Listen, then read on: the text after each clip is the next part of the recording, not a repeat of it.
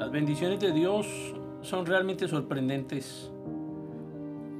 La bendición de la familia. La paternidad de Dios es incomprensible para nuestra mente humana. Es hasta que somos padres que comenzamos a percibir levemente ese amor en nuestra vida a través de otro amor que no tiene límites.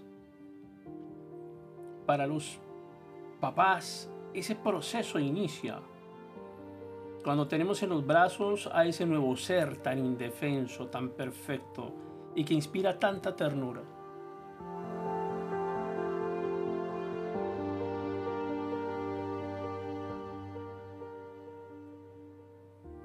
Las mujeres son absolutamente admirables.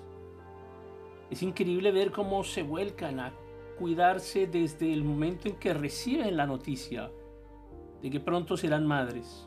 Su mundo se transforma antes que los cambios físicos se manifiesten.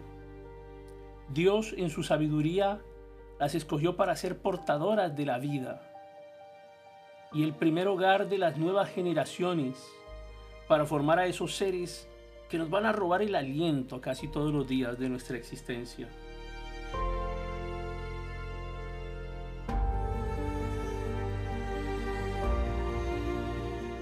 Nuestros hijos nos roban el aliento desde que nacen. Y como padres estamos muy orgullosos de ellos y felices de cómo dedican su vida a servir al Señor. Cómo desde su propia estrategia propagan las buenas nuevas del Evangelio.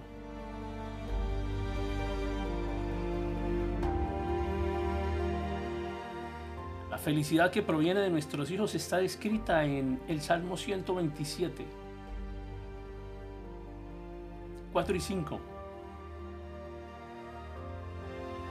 Relaciona a los hijos con una bendición de Dios, pero ¿Quién no se siente bendecido ante el nacimiento de un hijo, por muy adversas que sean las circunstancias?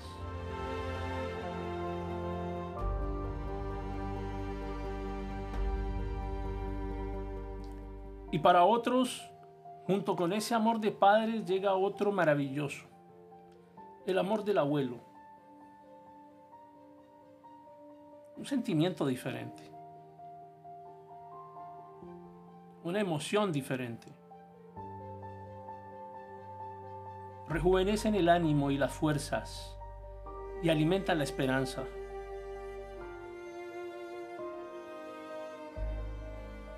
Una vez, un exalcalde de Nueva York,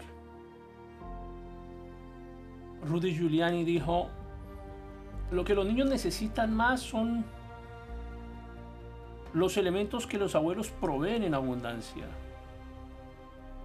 Dan amor incondicional, amabilidad, paciencia, humor, comodidad, lecciones de vida y lo más importante, galletas. Hay que estar preparados para llenarlos de todo lo que incluye esa lista. Debemos aprovechar que la corrección y la formación es tarea de los padres, ya no de los abuelos.